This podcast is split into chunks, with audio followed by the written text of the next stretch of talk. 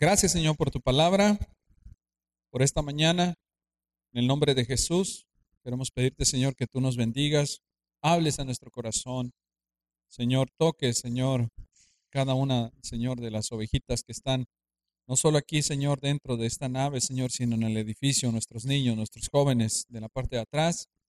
Asimismo, también, Señor, las personas que escuchan el audio, Señor, de tu palabra en lugares que desconocemos, que tú las bendigas, que tú obres en sus vidas, en las vidas de sus familias, Señor, que tu palabra, Señor, sea sembrada, esa semilla, Señor, que, que germine y dé fruto, Señor, un fruto, Señor, incontable. Gracias. Alabamos tu nombre, en el nombre de Jesús. Amén. Vamos a buscar primero a los Corintios capítulo 10, hermanos. No vamos a, a, a estar estudiando eh, esta porción de Corintios, solamente quiero tomar dos pasajes que nos van a recordar parte importante del tema de hoy. Primera los Corintios capítulo 10, versículos 11 al 12. Primera a los Corintios 10, 11 al 12. En esta porción dice lo siguiente, y estas cosas les acontecieron como ejemplo y están escritas para amonestarnos a nosotros, a quienes han alcanzado los fines de los siglos. Así que el que piensa estar firme, mire que no caiga. Sabe, hermano, esta semana he estado leyendo Antiguo Testamento y, he estado meditando en el comportamiento del pueblo de Dios eh, escudriñando la actitud del corazón del ser humano a través de la escritura. Nosotros estudiamos toda teología a la luz de la palabra de Dios. ¿Sí? Cuando hablamos de teología estamos hablando del estudio de Dios. ¿Sí? Teo, Dios, logía, ¿verdad? Estudios. Entonces, estamos hablando de que la forma en cómo nosotros eh, sacamos la doctrina la enseñanza es a través de la escritura misma. Estaba meditando, si queremos nosotros estudiar, por ejemplo, de la doctrina del hombre, esa doctrina es la doctrina de la antropología. Entonces, para hablar del hombre, tenemos que ir a la palabra de Dios, investigar, meditar las porciones que hablan acerca de cómo fue formado el hombre. Por ejemplo, sabemos en Génesis, ¿verdad? Que el Señor lo formó del polvo de la tierra y, y sopló en él aliento de vida y lo creó a imagen y semejanza de él. Entonces, si queremos hablar de pecado, el pecado está titulado en la teología como la amarteología, que es del pecado, ¿no? ¿En dónde? En la palabra de Dios. Esta semana he estado meditando especialmente en y lo que suelo hacer es que para cada predicación orar al Señor para que el Señor me dé, si no estamos estudiando de momento un, libro, carta, porción de forma expositiva, eh, de forma este, de principio a fin, entonces para que el Señor ponga en, su servidor ese tema especial que, que, vamos a compartir todos el día domingo, ¿no? Estaba meditando en el corazón del ser humano, en cómo nosotros podemos meditar acerca del comportamiento del corazón del ser humano y por qué reaccionamos de formas eh, que tienen que ver con alejarnos de Dios. Y cuando estoy leyendo Antiguo Testamento, las cuestiones difíciles de la vida, eh, me puse a leer al profeta Jeremías, ¿de acuerdo? Pues Jeremías tiene 52 capítulos, y bien este, recuerdo, y también podemos encontrar después de Jeremías la porción de lamentaciones. Entonces Jeremías está manifestando al pueblo del Señor ese arrepentimiento. Y las porciones que voy a compartir son porciones que tienen que ver con el, con el eh, cautiverio babilónico. ¿Sí? Entonces, eh, la porción que vamos a ver esta, esta ocasión para descubrir el, corazón del ser humano, el comportamiento del ser humano, es en base al comportamiento de rechazo, de rebeldía, de quebrantamiento, pero de hacer lo malo, de no buscar a Dios. Y podernos identificar con estas porciones. Recuerde, la palabra del Señor, a pesar de que estamos hablando del año 586 antes de Cristo, es un tiempo prácticamente muy antiguo para nosotros. Tiene mucho, mucho valor para nosotros hoy en día, aunque nosotros ni seamos babilonios ni israelitas, pero el Señor, su palabra nos dice que su palabra es verdad. Y acabamos de leer primero a los Corintios capítulo 10, donde en ese pasaje se hace mención de que las cosas ocurridas son para ejemplo a nosotros. Eh, leo otra vez esa porción de primero a los Corintios capítulo 10, dado que en el contexto, si bien no está hablando del tiempo de Jeremías, en este contexto está hablando también ejemplo de Antiguo Testamento. Voy a leer el verso 1 de 1 Corintios capítulo 10.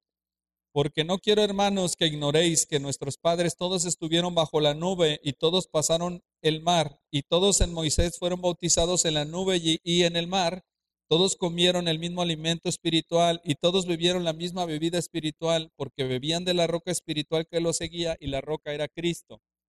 Pero de los más de ellos no se agradó Dios, por lo cual quedaron postrados en el desierto. Y entonces ya cuando empezamos a ver esta porción, vemos de quién está hablando. Está hablando del pueblo de Dios que no entró a tierra prometida por causa de su desobediencia. Y entonces el Señor, como, como consecuencia de sus actitudes, de sus actos, de sus pecados, los hizo que estuvieran rondando hasta que toda esa generación murió y posterior a esa generación entraran los siguientes a tierra prometida.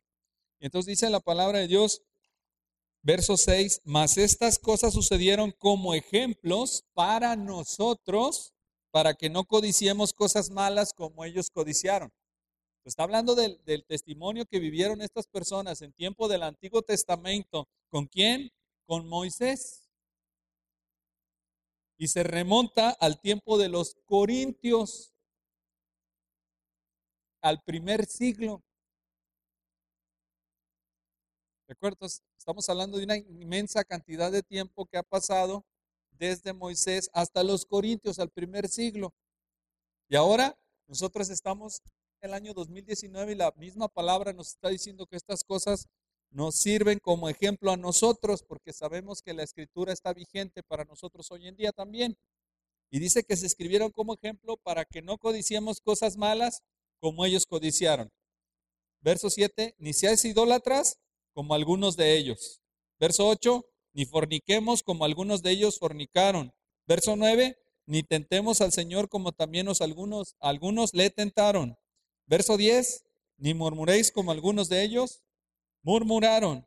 Verso 11, y estas cosas les acontecieron como ejemplo y están escritas para amonestarnos a nosotros para que entendamos, escuchamos, podemos tener la capacidad de comprender lo que ha ocurrido. Pero sabe, hermano, aquí vamos a encontrar un tema muy interesante. El ser humano es un, es un hombre, hablando en sentido general, porque hoy en día con eso del género, ¿verdad? Hay personas que se molestan cuando uno dice hombre, estoy hablando en, en general, tiende a ser por naturaleza rebelde, desobediente, y es increíble, pero nosotros lo podemos, lo podemos comprender con nuestras vidas y lo con, con lo que vemos. Las personas, a pesar de escuchar lo que es correcto, hacen en muchas ocasiones lo incorrecto. Y es para analizar con profundidad de por qué somos así. ¿Por qué si podemos ver que está a punto de ocurrir cosas desagradables o que pueden ocurrir cosas lamentables, el ser humano sigue torpe para oír y necio en su forma de actuar. Y, y, podemos comprender entonces que todo tiene una respuesta, hermano. Es así porque esto es algo espiritual. O sea, la única forma, mi hermano, de que un corazón rebelde, un corazón que está en tinieblas, un corazón que no ama ni busca a Dios, como dice Romanos, no hay bueno ni, ni a un uno. La única forma es que Cristo llegue a su vida. Tú le puedes decir, haz esto, haz aquello, busca esto, comprende, entiéndelo. Y la persona no lo va a vivir porque no tiene de Cristo. Y ese es el problema. Ahora, los que tenemos a Cristo para la gloria de Dios, en, temor y temblor delante del Señor, porque eso no nos hace jactarnos, al contrario, nos hace ser más sensibles a su palabra, agradecidos. Los que tenemos al Señor Jesucristo, podemos comprender que esta lucha sigue. El tener a Cristo no significa yo ya no soy rebelde, ya no tengo problemas. No, yo soy bien obediente. Desde que tengo a Cristo soy bien obediente. No es cierto.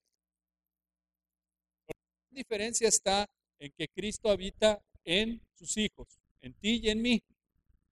Y esa luz del Señor, la luz que alumbra a todo hombre, la luz de la vida, esa luz es la que nos va a guiar, la que nos va a quebrantar, la que nos va a hacer arrodillarnos y la que nos va a tocar nuestro corazón de forma tal que podamos comprender y vivir la palabra escrita.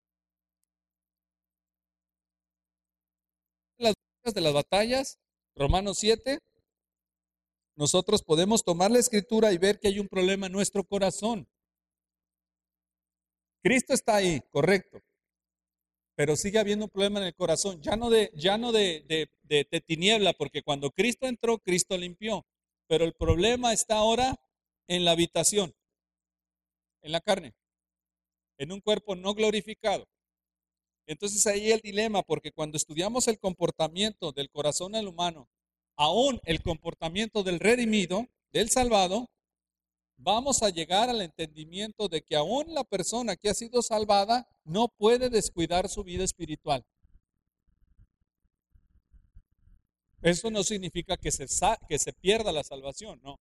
Pero significa que aún siendo salvo, si tú no buscas al Señor, si yo no busco al Señor, voy a vivir una vida falta de propósito del Señor para la gloria de su nombre. Una vida miserable, hermanos. Una vida que no tiene el sentido que el Señor tiene como fin para mí y para ti. Una vida carnal. Una vida centrada en el hombre. Una vida egoísta. Una vida prácticamente fuera de los caminos del Señor, siendo un creyente. Gracias a Dios que cada persona que tiene el Espíritu Santo, mis queridos hermanos, el contacto con la Escritura le hace ser sensible a su palabra, le hace volver al camino, quebrantarse. ¿Recuerda la semana pasada? Un hombre tenía dos hijos y a uno de ellos le dijo, ve. Y le dijo, no, no quiero ir. Pero al final fue. Y el otro, dice la palabra de Dios, que le dijo, sí voy, pero no fue. Y entonces el Señor revela en ese pasaje que la verdad, los publicanos y las rameras iban delante de los religiosos. ¿Por qué? Porque ellos sí se arrepentían, ellos sí buscaban de verdad al Señor.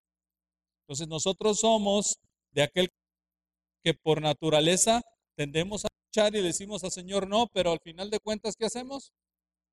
Vamos. Así es que mi querido hermano, estas cosas sucedieron como ejemplo, 1 Corintios capítulo 10, verso 11, y están escritas para amonestarnos a nosotros, a quienes han alcanzado los fines de los siglos, así el que piensa estar firme, mire que no caiga.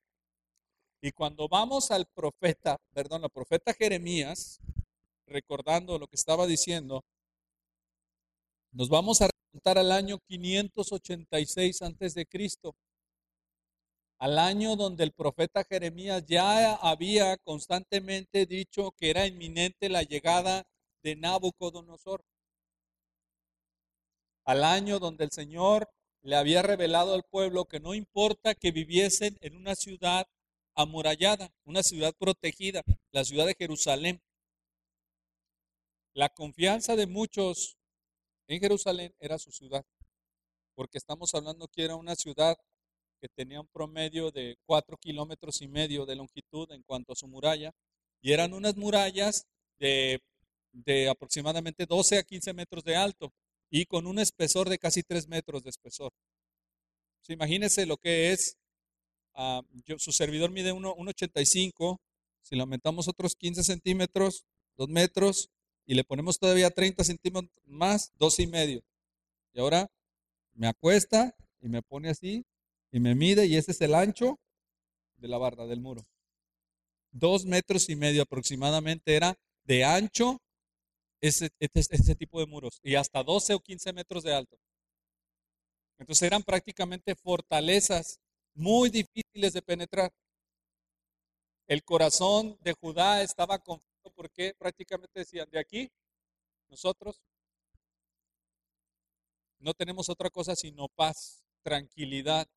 Y los profetas, falsos profetas que tenían, les llevaban mensajes de paz, no de calamidad. Y cuando Jeremías les predicaba, les profetizaba, entonces ellos rechazaban el mensaje de Jeremías y Jeremías era llevado un sufrimiento, pero el Señor lo tenía ahí para dar un mensaje de calamidad, de arrepentimiento.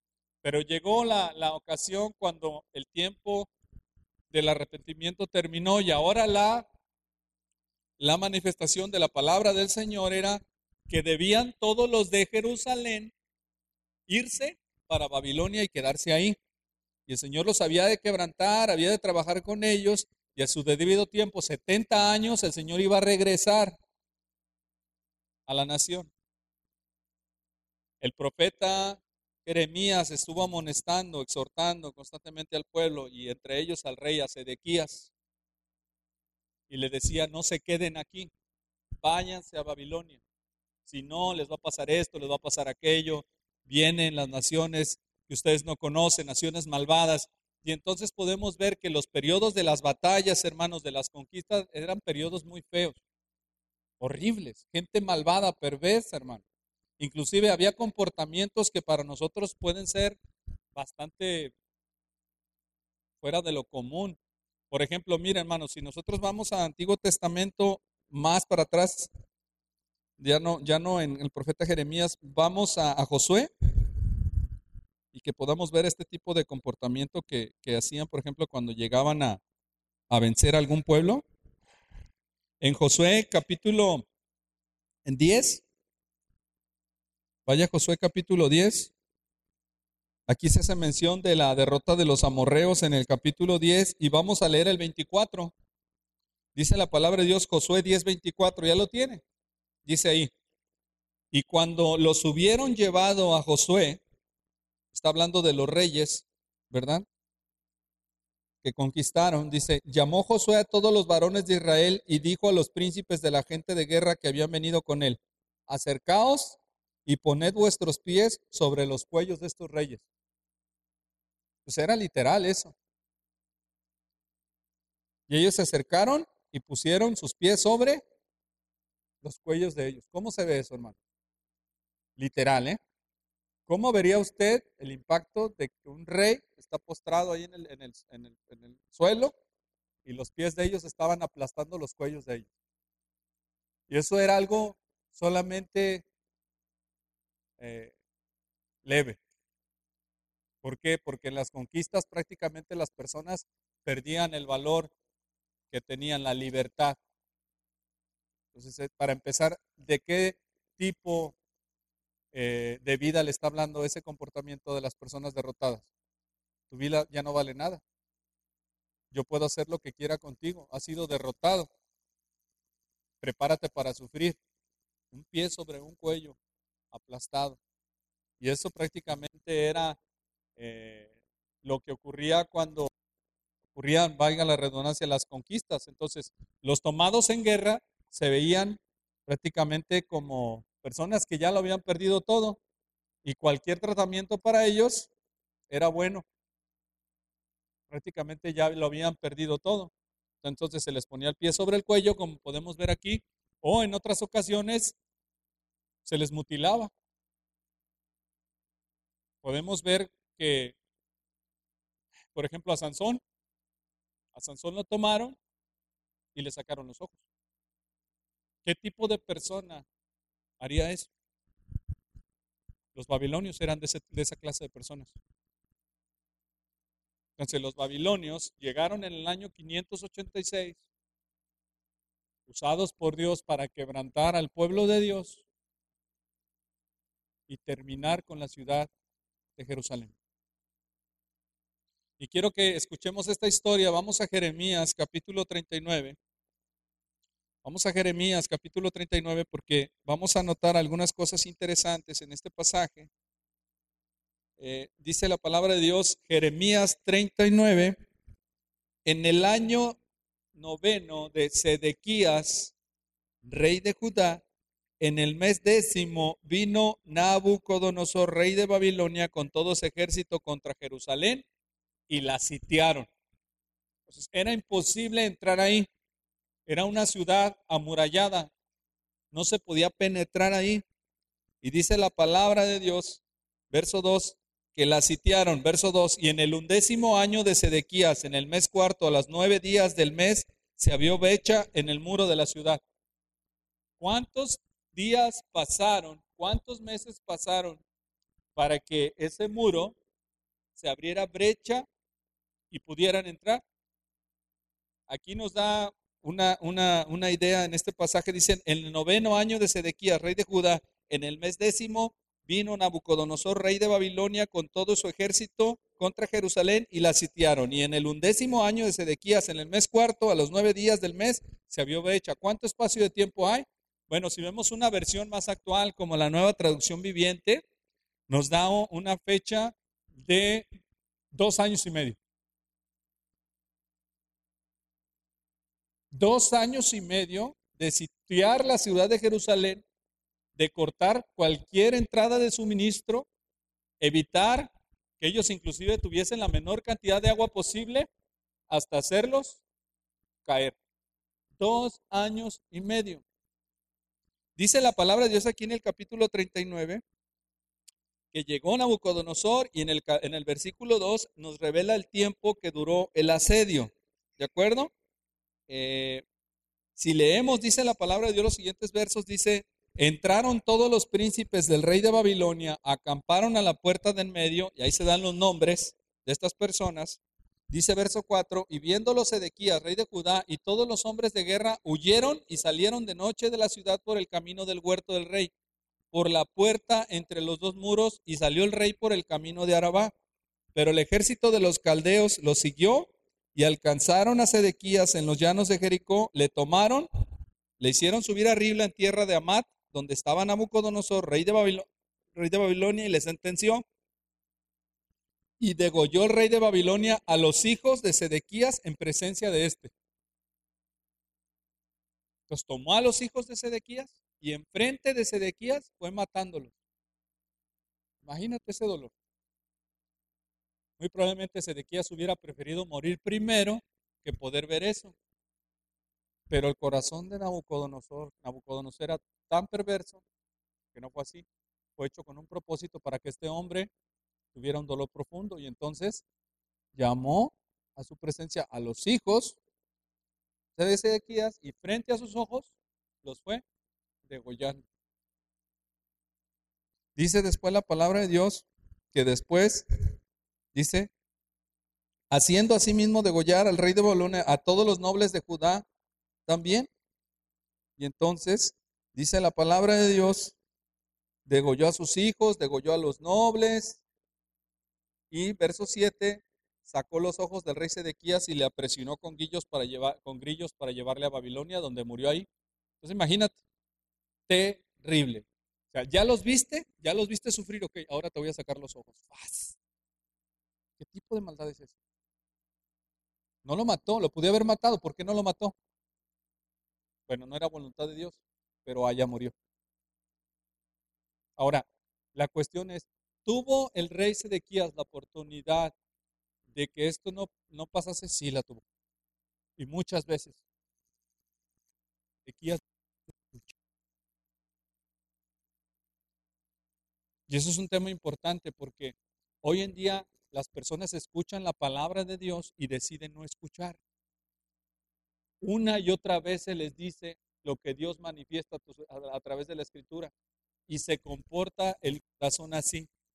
Jeremías fue llamado a dar mensaje, a decir, sálganse, váyanse, Dios va a tener misericordia de todos ustedes. Y eso implicaba Sedequías, todos los nobles, todos, váyanse. Y entonces ellos decían, sí, nosotros vamos a obedecer, pero al final de cuentas, no obedecían. No obedecían, mis queridos hermanos. Entonces la palabra de Dios dice que llegó, llegó el asedio, llegó la destrucción, y esto ocurrió. Bueno, pero en este pasaje no se, no se nombra todo lo que ocurrió durante esos dos años y medio de asedio.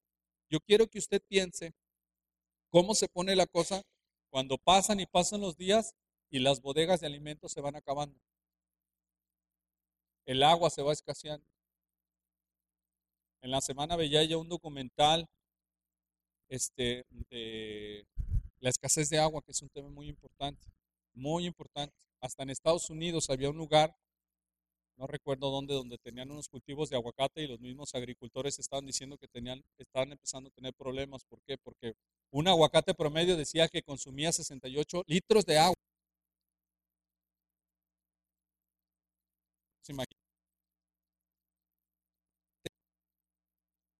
Hay una cantidad de aguacate eh, y esa cantidad de aguacates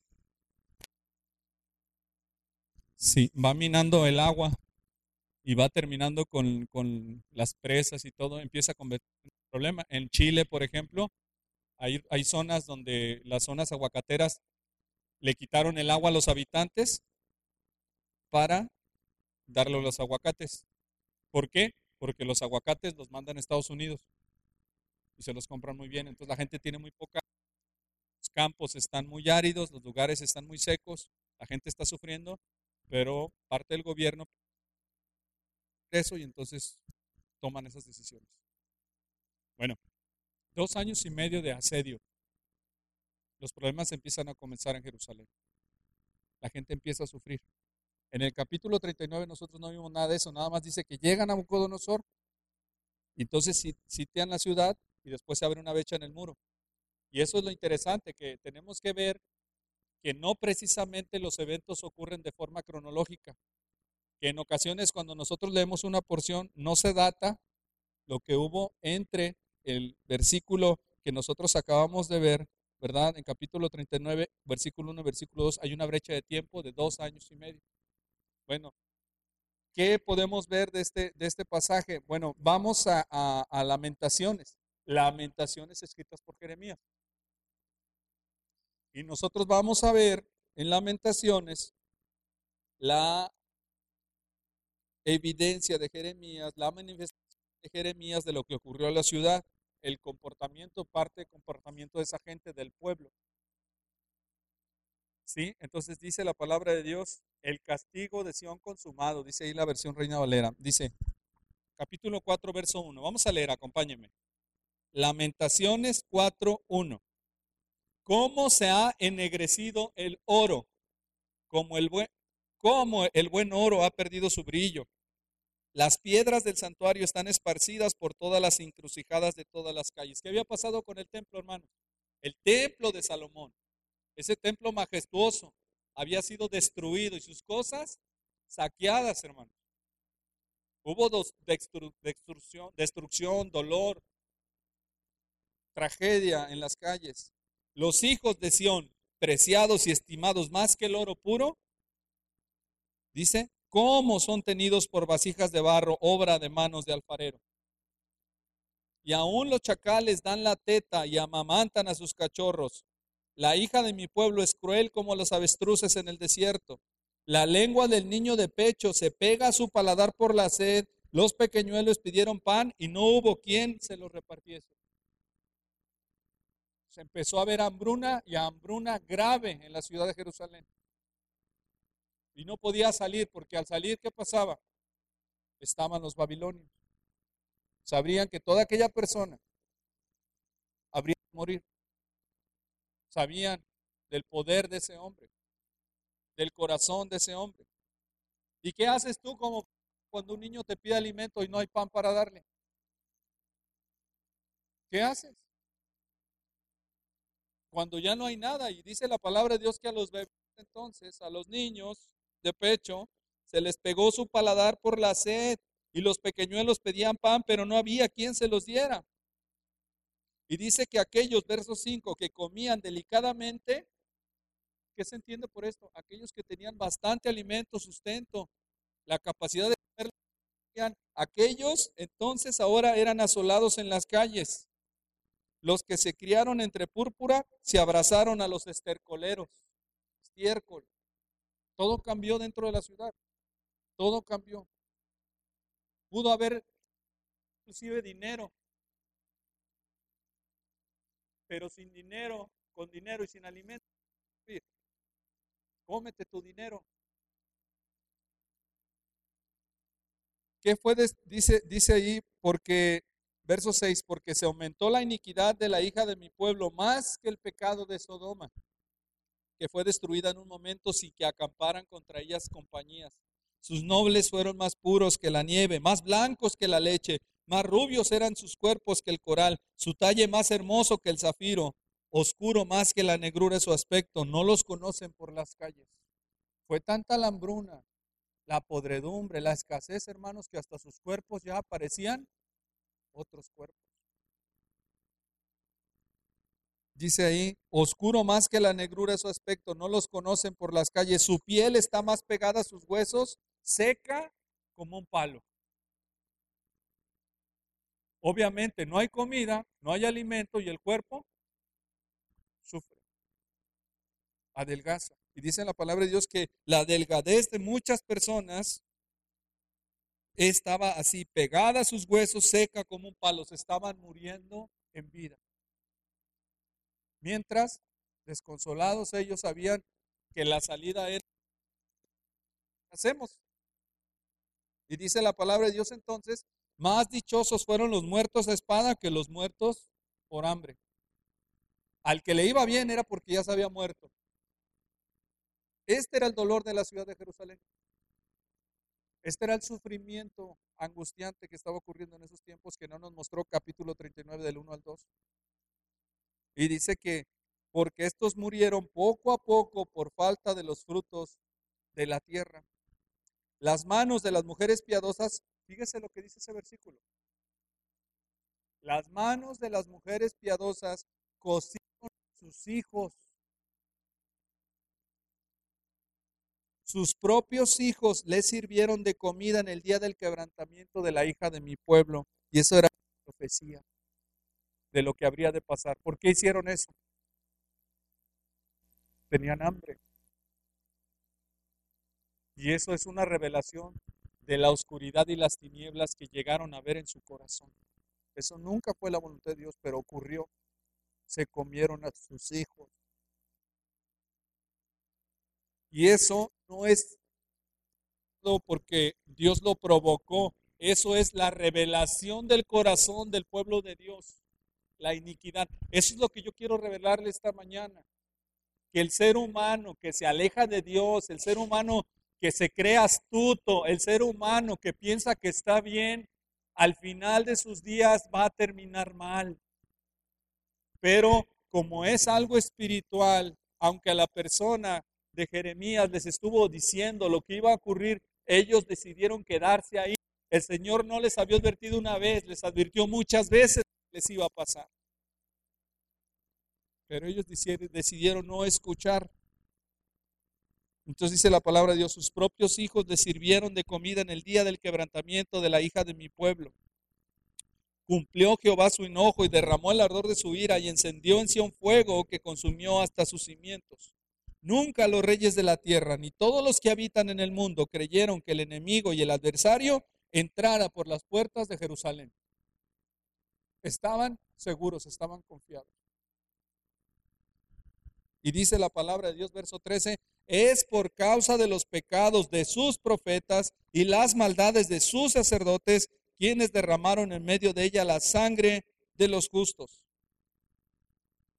Titubearon como ciegos en las calles, fueron contaminados con sangre, de modo que no pudieron tocarse sus vestiduras. Apartaos, inmundos, les gritaban, apartaos, apartaos, no toquéis. Huyeron y fueron dispersados, se dijo entre las naciones nunca más morarán aquí. La ira de Jehová los apartó, no los mirará más. No respetaron la presencia de los sacerdotes ni tuvieron compasión de los viejos.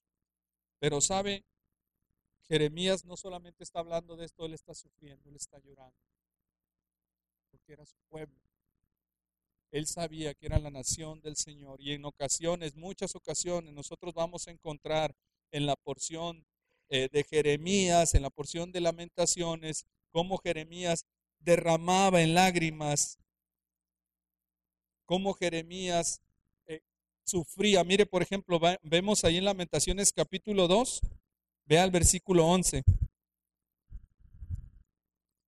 Dice la palabra de Dios, Jeremías 2.11, mis ojos desfallecieron de lágrimas, se conmovieron mis entrañas, mi hígado se derramó por tierra a causa del quebrantamiento de la hija de mi pueblo cuando desfallecía el niño y el que mamaba en las plazas de la ciudad.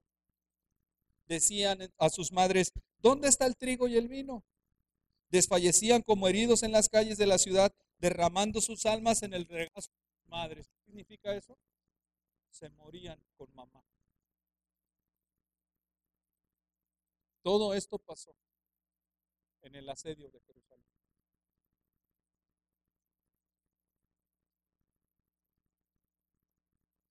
¿Qué podemos ver, hermanos? Que el corazón del ser humano, el corazón necesita a Dios. Pero el hombre no busca. El corazón del ser humano, hermanos, es rebelde. El corazón no es un corazón que, que sea necesitado Dios a menos que Dios llegue a su vida, lo quebrante. Y tú y yo tenemos que ver lo que está pasando hoy en día, porque Jeremías iba, hablaba al pueblo y la gente hacía oídos sordos a Jeremías porque no le gustaba que le hablara las verdades de parte de Dios. El corazón llega a estar tan a gusto, tan contento, tan satisfecho, tan complacido que cuando confronta el Señor a través del profeta Jeremías al pueblo, el corazón se siente ofendido. ¿Quién te crees tú, Jeremías, para hablarnos de esta manera? Yo estoy bien así. Esa era una de las actitudes que manifestaba el pueblo de Dios. Y el Señor dijo, el castigo es inminente, el castigo viene, váyanse a Babilonia. Esta gente que usted está escuchando decidió no salir de ahí. Ahora, cuando llega el, rey de Babilonia, se lleva a estas personas en grupos, porciones, y el primer grupo que se fue a los nobles, entre ellos iba Daniel. Pero Después de que se llevó todas estas personas de la ciudad de Jerusalén, dejó solamente a un grupo, los más pobres, para que llevaran a la tierra. Dentro de este grupo dejó un encargado. Y posteriormente un tal Ismael mató al encargado, Gedalías, haciendo gran maldad sobre esa gente. Y esta gente que quedó, el deseo de ahora de irse a Egipto. Ellos sabían cuál era la respuesta, váyanse a Babilonia, váyanse a Babilonia. Ellos decían, no, nosotros vamos a Egipto. O sea que el pueblo de Dios sigue duro a pesar de ver el dolor. No se quebranta. Es increíble, hermanos, inclusive en el tiempo del Apocalipsis, después de la gran tribulación, del derramamiento de las copas, de todo el sufrimiento, va a haber gente que va a rechazar, a arrepentirse porque el corazón del ser humano es rebelde.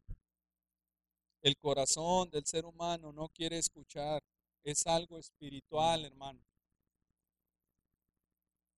Y esto es muy importante porque la palabra de Dios nos revela lo que hay en el corazón del ser humano.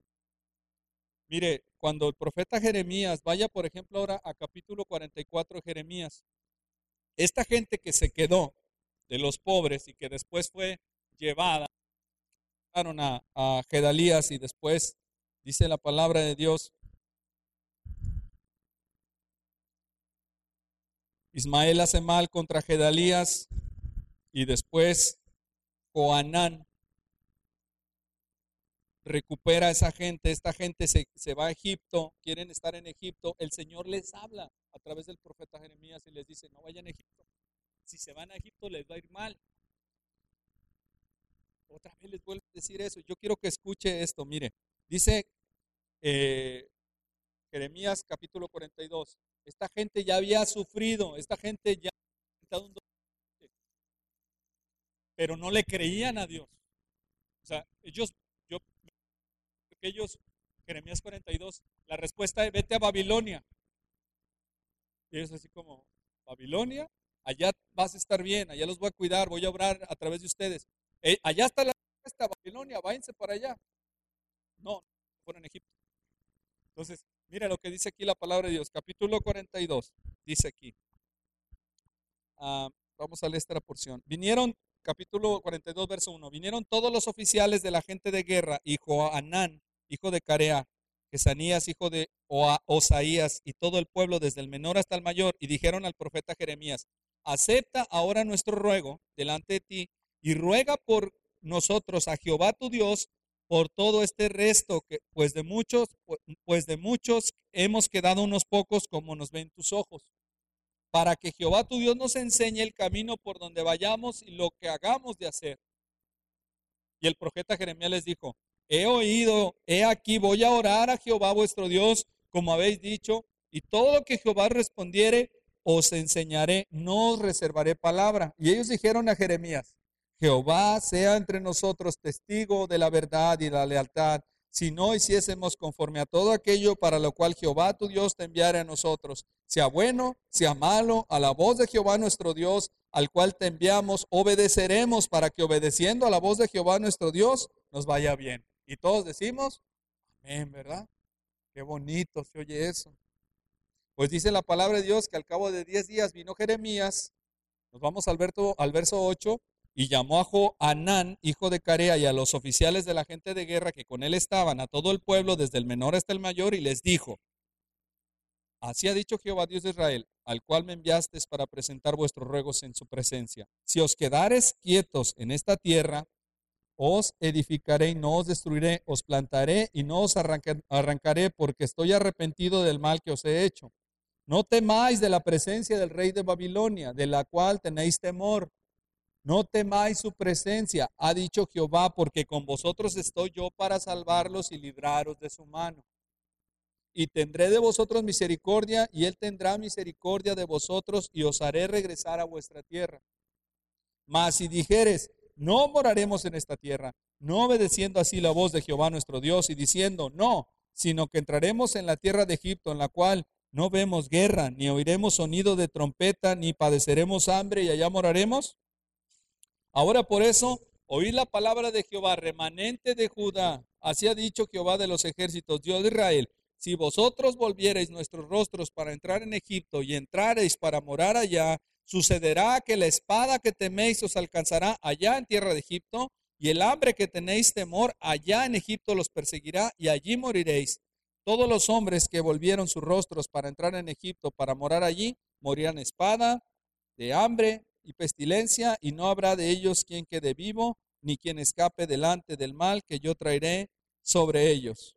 Porque así ha dicho Jehová de los ejércitos, Dios de Israel, como se derramó mi enojo y mi ira sobre los moradores de Jerusalén, así se derramará mi ira sobre vosotros cuando entraréis en Egipto y serás objeto de execración y de espanto, de maldición, de afrenta, y no veréis más este lugar.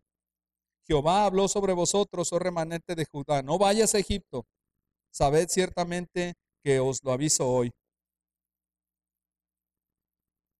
Y dice la palabra de Dios que ellos, ¿qué creen? No quisieron obedecer. ¿Ves capítulo 43? Aconteció que cuando Jeremías acabó de hablar, todas estas palabras de Jehová,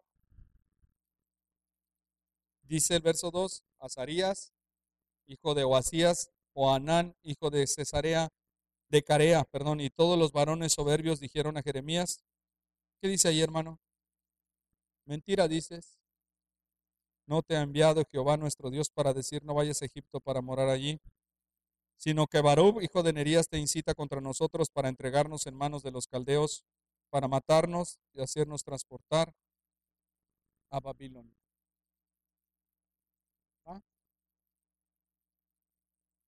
Y es increíble, hermano, cómo es el corazón. Es increíble que se comporten así cuando ellos vieron lo que sucedió. Pero una vez más es algo espiritual. Es algo espiritual. Tenemos que tener mucho cuidado, hermano, porque el corazón es engañoso y perverso. ¿Quién lo conocerá? Y el ser humano constantemente le dice a Dios que no, porque piensa que está bien, el ser humano está contento con vivir una vida, una vida desordenada, una vida complacida, una vida de placer. Y si nosotros no tenemos ya un Jeremías que nos hable, un profeta de Dios, tenemos su palabra. Y tenemos a Dios hablándonos día a día a través de su servidor, su pastor. a través de nuestra relación diaria con Dios. Y tú y yo podemos tomar la decisión que tuvo el pueblo de la manera como trató el profeta Jeremías, rechazando el mensaje, el mensaje de Jeremías y rechazando el mensaje de tu pastor. Rechazando la voz de Dios a través de la escritura ya escrita, hablada, inspirada. Y en mi corazón me impacta mucho cómo nuestro corazón, valga la redundancia nuevamente, tiende a creer que es astuto, que no necesita de Dios y piensa que va a estar bien. No le cree a Dios. Y se, se pone contento sin Dios. Mira, me queda poquitito tiempo, cinco minutos. Vea lo que dice el capítulo 44, el verso 14. Jeremías 44, 14 dice, y del resto de los Judá que entraron en la tierra de Egipto para habitar allí, no habrá quien escape, ni quien quede vivo para volver a la tierra de Judá, para volver a la cual suspiran ellos para habitar allí, porque no volverán sino algunos fugitivos. De por si eran pocos, ahora los que iban a volver iban a ser más pocos. Entonces todos los que sabían que sus mujeres habían ofrecido incienso a dioses ajenos, y las mujeres que estaban presentes, una gran concurrencia, todo el pueblo que habitaba en tierra de Egipto, en Patros, respondieron a Jeremías diciendo, la palabra que nos has hablado en nombre de Jehová, no la oiremos de ti, sino que ciertamente pondremos por obra toda palabra que ha salido de nuestra boca para ofrecer incienso a la reina del cielo, derramándole libaciones como eso hemos hecho nosotros, nuestros padres, nuestros reyes, nuestros príncipes en las ciudades de Judá y en las plazas de Jerusalén, y tuvimos abundancia de pan y estuvimos alegres y no vimos mal alguno. Mas desde que dejamos de ofrecer incienso a la reina del cielo y de derramarle libaciones, nos falta todo y a espada y hambre somos consumidos. Y cuando ofrecimos incienso a la reina del cielo y le derramábamos libaciones, ¿acaso le hicimos nosotras tortas para tributarle culto y le derramamos libaciones sin consentimiento de nuestros maridos? Todo lo que hicimos, lo hicimos porque estábamos bien. Nuestros maridos nos daban hasta permiso. Y solamente dejamos de hacerlo y vinieron males. Pues no te vamos a escuchar, Jeremías. Esa fue la respuesta de ellos. ¿Por qué el corazón se comporta así, hermano? Que tiene un problema espiritual. Porque Satanás los engañó. Porque su corazón estaba contento y su corazón les diciendo, bueno, yo mientras estoy alabando a la reina del cielo, le estoy dando libaciones, tengo comida, dejo de hacerlo y viene aflicción. Entonces, hacerlo. Y entonces Jeremías les decía, no, arrepiéntanse, entréguense al Señor. Y ellos decían, voy a sufrir. No, no quiero. Y el mensaje de Jeremías. Querido hermano, nosotros no le mandamos libaciones a la reina del cielo, claro que no. Pero sí podemos tener idolatría en nuestro corazón. Y no darle tiempo al Señor. El mensaje de la palabra de Dios es claro. La palabra de la, la palabra de la escritura es verdadera. Y nos habla día a día diciéndonos, Cristo viene. Cristo viene. Y el pastor domingo a domingo anuncia la cena del Señor. Cristo viene. Y el pastor anuncia las actividades que hay para ti, para mí, para glorificar el nombre de Cristo. Porque Cristo viene. Y la decisión tuya puede ser la mejor decisión o la decisión incorrecta. Voy a decir qué es lo que estás haciendo, pero el Señor lo va a hacer a través de este tema.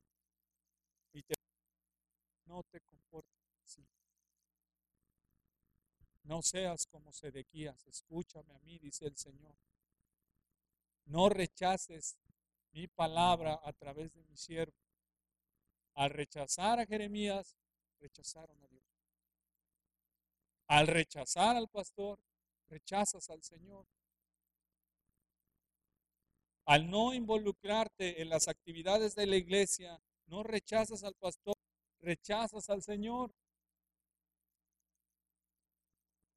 Porque piensas que las actividades que están a tu alrededor son mejores que lo que Dios te está ofreciendo, así como el pueblo. Y yo digo, ¿por qué somos así? Dios, ¿por qué no te buscamos más y más? Porque hay un problema espiritual. Porque Satanás engaña y Satanás le da a entender a las personas que pueden hacer de su mundo un estilo de vida y darle las migajas a Dios.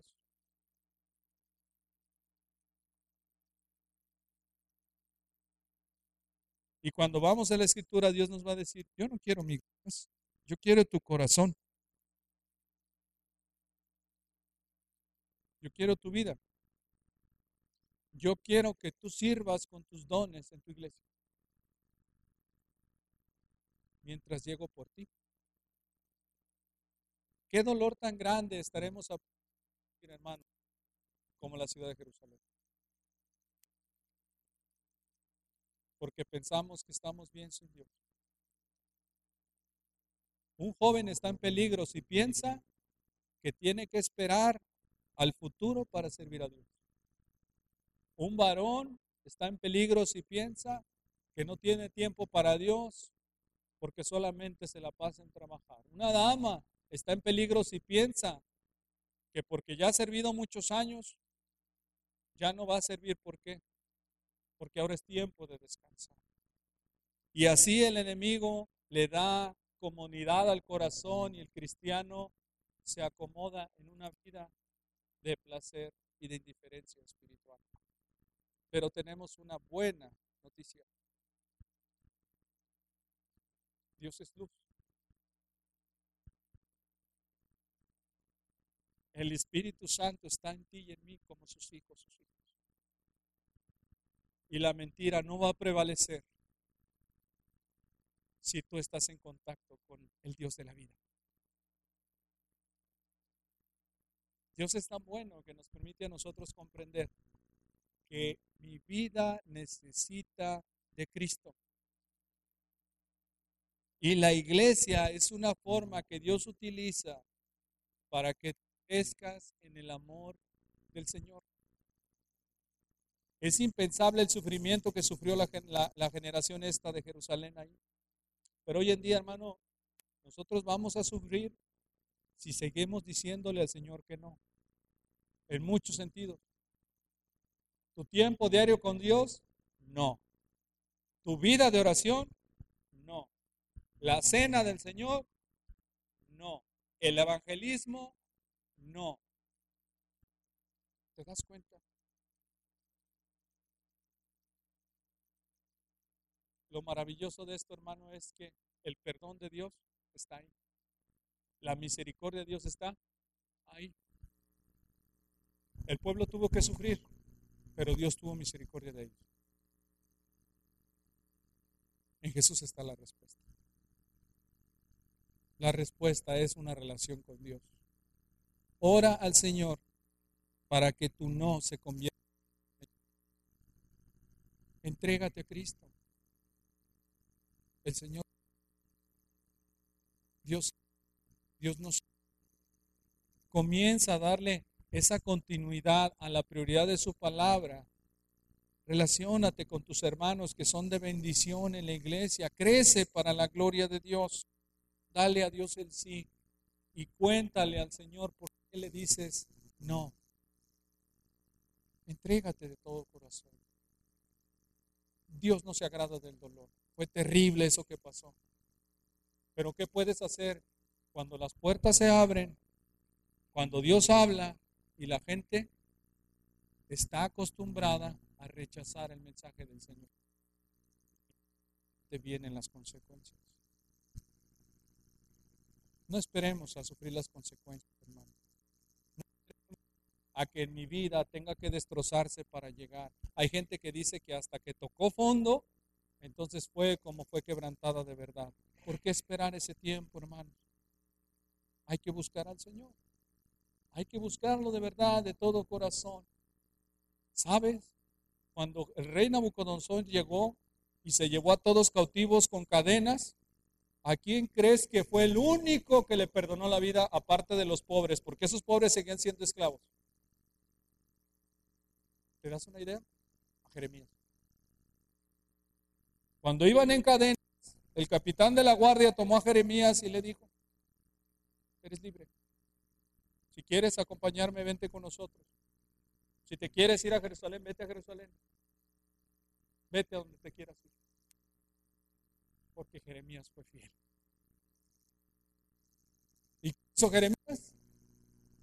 Se fue a Jerusalén, su ciudad amada, a llorar por el a sufrir por los a orar a Dios para que ese tiempo de tribulación terminara y regresaran a la ciudad de bendición, la ciudad de Jerusalén. Vamos a orar, incline su rostro.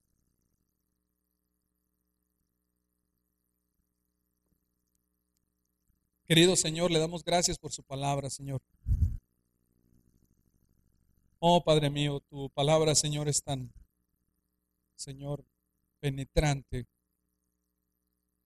Tú sabes, Señor, que en mi corazón, Dios, tú sabes que en mi corazón, querido Señor, tú sabes que solamente, Señor, palabras, Señor, de una búsqueda de tus caminos, Dios. Tú sabes, Señor, que en tu palabra, Señor, podemos encontrar esa ayuda para cualquier tropezo espiritual, Señor. Y tú sabes, Señor, que ese es mi deseo, Dios. Yo no deseo, Señor, no deseo eh, lastimar, yo no deseo, Señor, hacer sentir mal, Señor, no deseo ofender.